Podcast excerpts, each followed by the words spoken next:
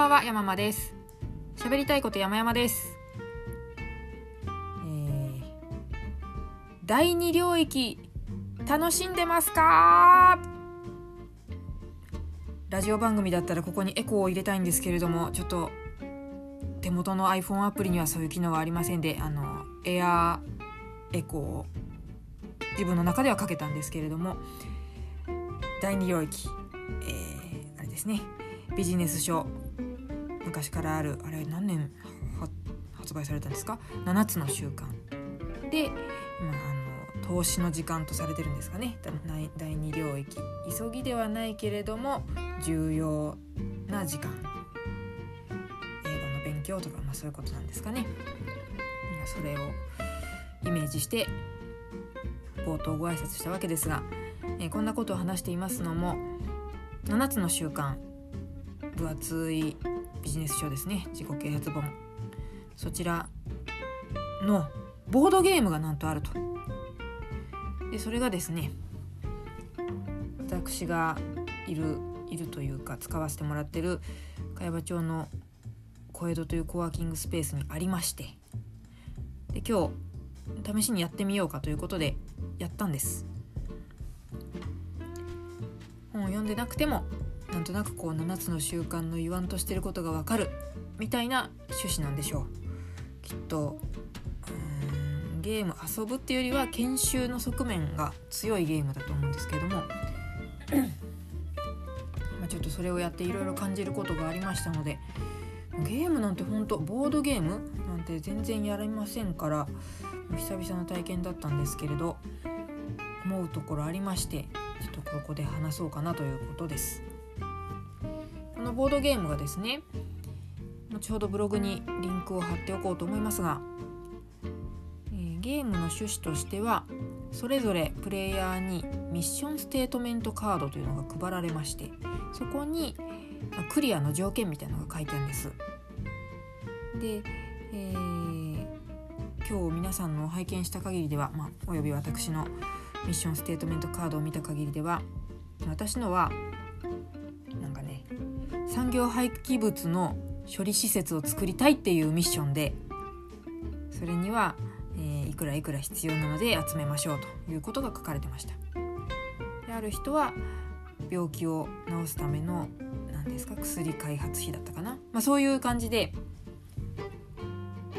それぞれのお仕事のなんだろうね目的というかまあ、これを成し遂げたいというようなことが書いてあるんですねより世の中を良くするっぽいことが。でさっき申し上げたようにクリアそのミッションステートメントを達成するためにはそれぞれに割り振られたそのお金であったりとかあともう一つ信頼コインっていうのがあってそのコインを何枚集めてくださいみたいに一人一人、えー、達成条件が異なるわけです。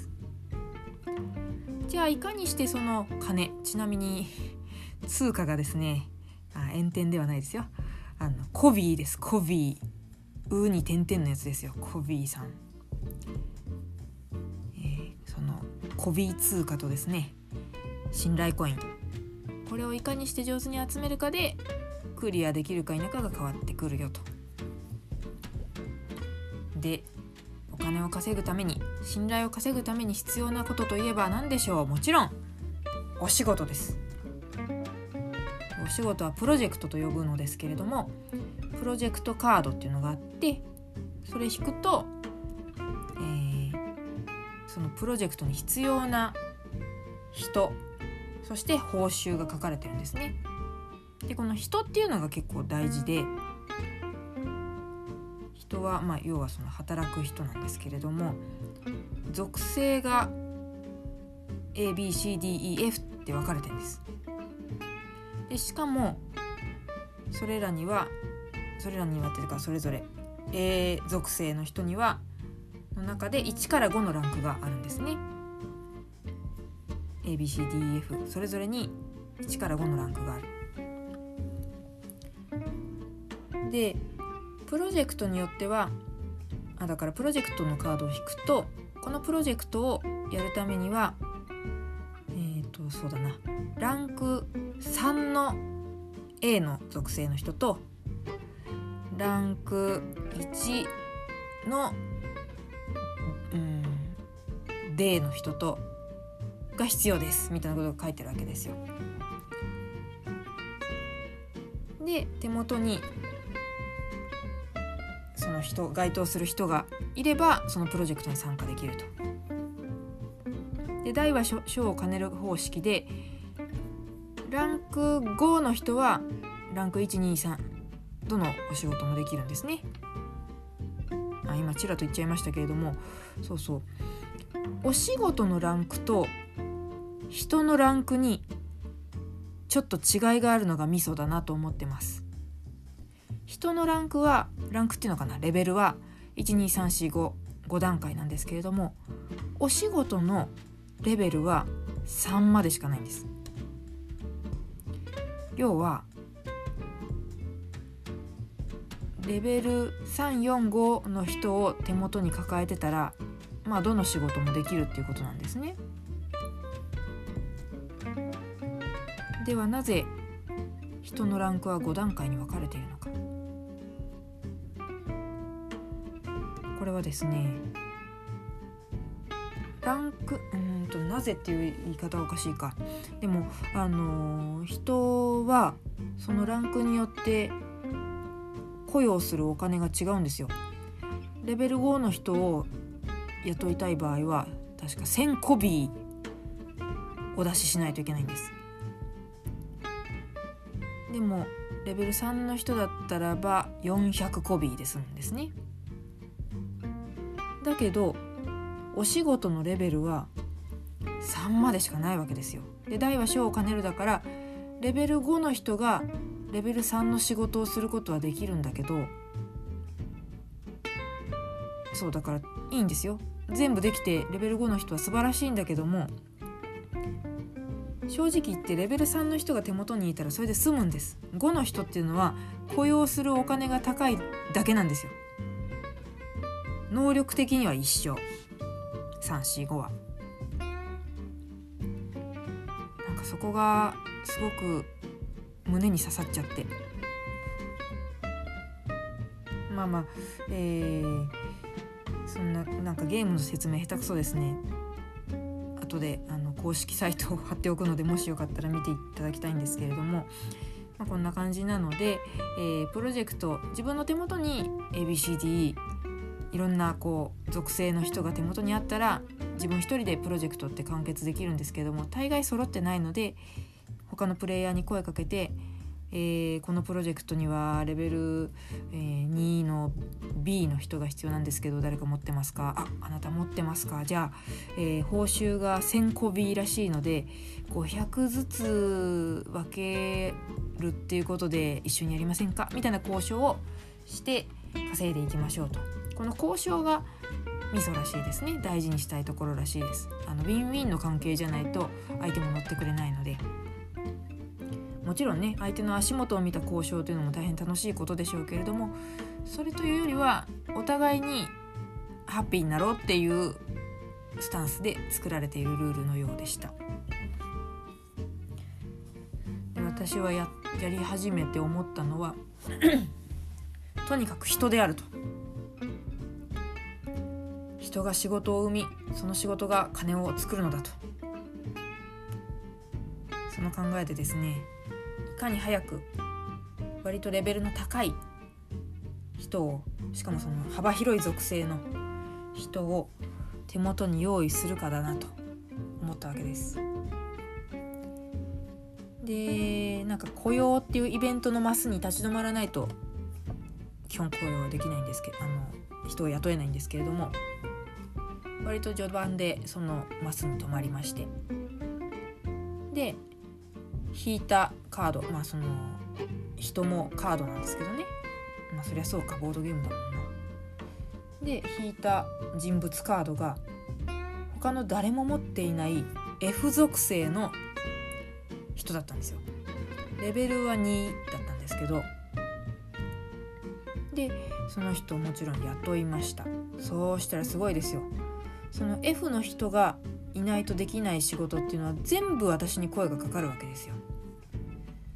とんでもないチャリンチャリンシステムで。で私が断ったらプロジェクトは成立しないので結構強気に例えばそのさっきの1000コビーのお仕事だったとして本当は55でいいところあらあら6ぐらいいただきたいわみたいなことも言えるわけです。他の人が持ってないから。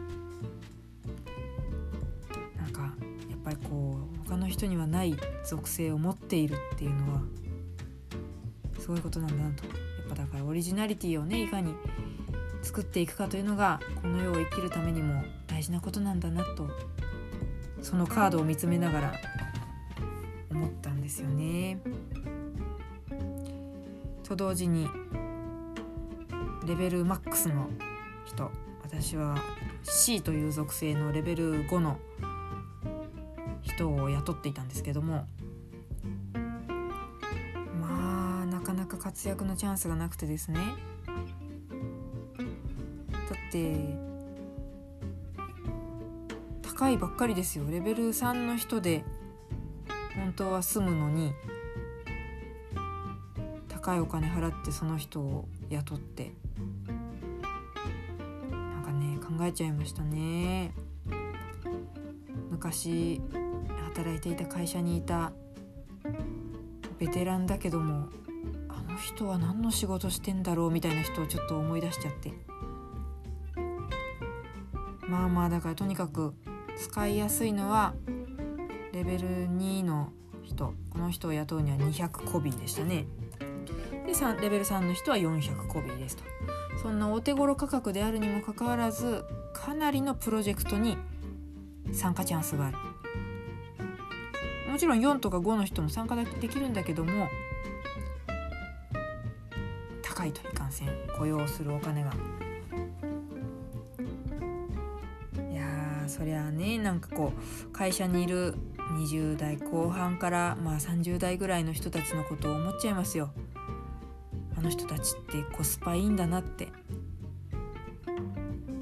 そりゃあこき使われるよなベテランにいろいろお願いするとお金も高いしめんどくさいんだろうなとかいろいろ思ってしまって。なんか本当にずっとなんか人について考えさせられる時間になっちゃいました。でまたですねその人物のカードのイラストが鉛筆スケッチみたいな感じなんですね。全然ポップじゃないんですよ。なんなら影がある人みたいにも見えてしまって。で特にですね A という属性のキャラクターは、まあ、青年なのかな、まあ、男性なんですけどもちょっと透かしたうつむき気味の人のイラストが描いてあるんですけどもそのうつむいている感によって顔にいっぱい影ができちゃって鉛筆絵でそんなですよ。なんかすごい悲壮感を感じてしまってですね。言うなれば漫画の「進撃の巨人」の初期まだ伊佐山先生が今ほど絵が上手じゃない時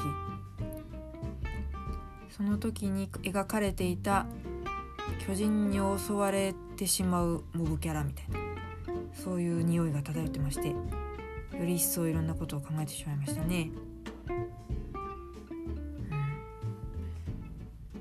まあ面白かったです。結論から言うと。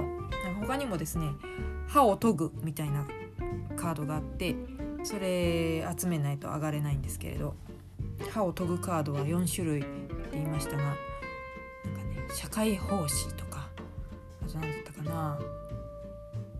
なぜか料理を作るとかよくわかんないけれども何とも言えないスキルがいろいろ描かれたカードでしたね。それを4種類集めると。あとそうそうさっきお金のことばっかり言っちゃいましたけどもミッションステートメントクリアするためには信頼コインも必要なんですよ。だからプロジェクトを1個やるとお金と同時に信頼コインももらえるんですけども交渉の時に何だろうな信頼コインがちょっと足りてない人なんかはあのお金はいらないから信頼をくださいとか逆にコインは溜まってるけどあのたまん？溜まってていらないよみたいな人は私信頼いらないから金をくれみたいなねすごい旗で聞いてるとすごい言葉が飛び交うという。どうしてもその人物を雇う時にお金を出すわけですから。えー、じゃあ私はこの B 属性の人を買うわみたいなね。人身売買かみたいな。そういう不思議なあの言葉が飛び交うようなところもありましたが。今日は5人でやってしかもルールを確認しながらやったんで結構時間かかって2時間は超えちゃいましたね。本当はもっとサクサクいくんでしょうけど、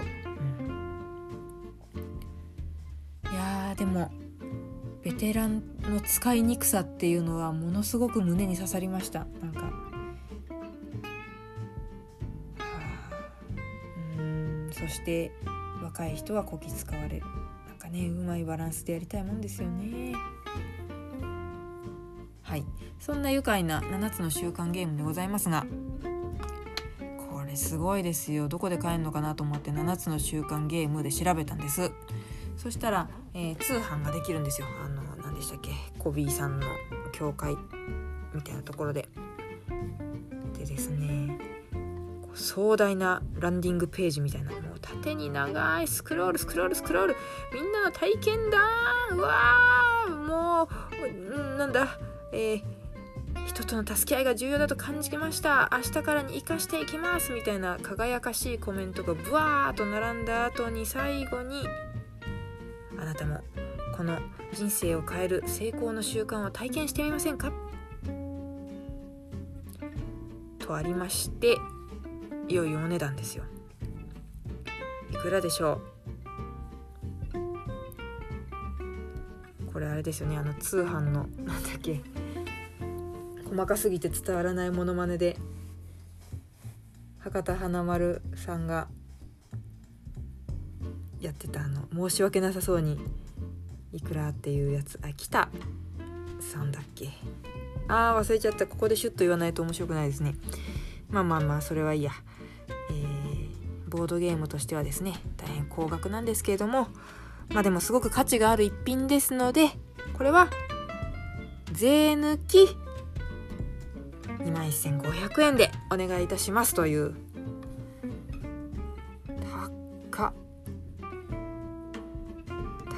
高っびっくりですよね。しかし LP ランニングページにはこう書かれてますよ。締めくくりのところに。このゲームを繰り返しプレイしゴールするコツを身につけそれを実際の生活やビジネスに応用することによってあなたが得たい結果を得る可能性が高まります。そのための自己投資と考えれば21,500円という価格は決して高いとは言えないのではないでしょうか。是非一度お試しください。このように書かれてます。自己投資。ゲームで自己投資ですよ。2万1500円。決して高くはない。すごいキーワードが並んでますね。あそうか。最後の最後はよくある質問で締めくくられてますね。すごい質問例があるな。読みますね。このボードゲームをプレイしたら必ず成功するのでしょうか、まあ、成功者になれるのでしょうかってことですよね。すげえ質問だな。と思うけれどもその答えは何なんでしょうね。さあ読んでみますよ。答え。100%誰でも成功するとは言えません。なぜならあなたを変えていくのはあなた自身だからです。そう言われてもね。まあそうなんですけどもうちょっと夢見させてくれよみたいなね。あとは何だろう面白い質問ありそうですよ。はいああったあった。問い。すでにビジネスがうまくいっていますが役に立ちますか？このボードゲームは役に立つかと。もう俺はうまくいってんだよと。それに対する答え。これまでにさまざまな経営者の方にプレイしていただきましたがいろいろと考えさせられました。自分に足りない部分が見えました。とそれぞれが新たな気づきを持ち帰られていました。原点に帰るという言葉がありますがうまくいっている時ほど自分を見つめ直す時間は大切でしかし意外とその時間を作るのは難しいです。現在うまくいっている方にこそ試してほしいボードゲームです。ボードゲームやる時間ねえんじゃないのか？と思いますけれどもまあまあまあ。楽しかったですからね。楽しい時間はあっという間。なんか全然ついつまが合ってないな。すごい。この LP だけでも見てほしいな。すごい。あ最後の最後すごいわ。ゲームを通して得た体験をあなたの人生に生かし未来を変えていく。ここはもうあの強調するための下のアンダーラインが入ってますね。成功を体験できる世界初のゲーム。7つの習慣ボードゲームを使い10万円払っても20万円払っても手に入れることのできない体験をぜひ手に入れてください。と書かれています。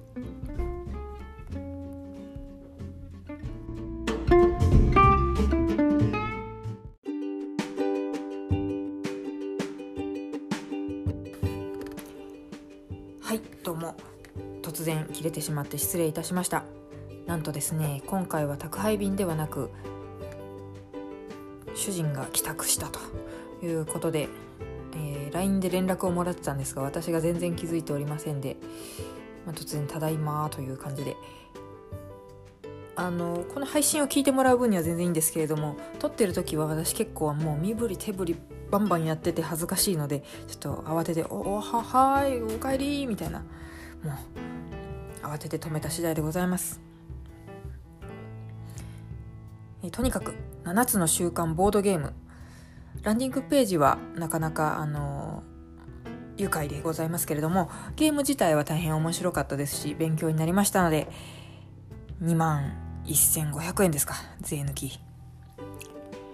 お買い求めになるという方はぜひぜひどうぞ。ただですねあの冒頭申し上げました通り茅場町の小江戸というコワーキングスペースにはありますのでちょっと遊んでみたいなという方はご連絡をいただければと思います。はい。そしてコメントいただいております。高卒派遣社員さんいつもありがとうございます。前回、えー、得意とは何なのかと。いう話であったんですけれども自分で得意だと思っているということと他人から得意だと思われているというのは違いますしねと。そのギャップを突き詰めると小銭が稼げそう。ああ本当おっしゃる通りで。そうなんですよね。なんか他人から得意だと思われていること。これはきっと商売になるはずなので。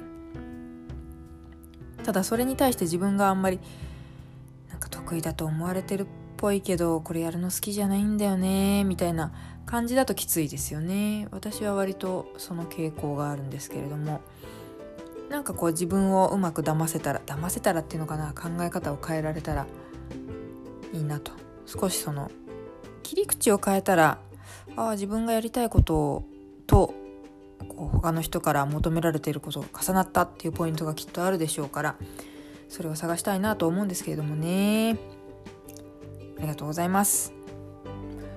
あのこのポッドキャストへの感想じゃなくても何でもあの愚痴をちょっと聞いてよみたいなのでも構いませんし雑記ブログ書いてるからゲストに呼んでよとかそういうのも歓迎ですし何でも何かありましたらご連絡をください。ご連絡いただく際は Twitter で「ハッシュタグ山々キャスト」ひらがな山々カタカナキャストこちら宛に投稿いただければと思います。匿名でも投稿いただけますので、えー、っとそれはこのポッドキャストの概要欄をご確認ください。では今回は7つの習慣万歳ということで終わりたいと思います。ミッションステートメント万歳。どうも山間でした。では失礼します。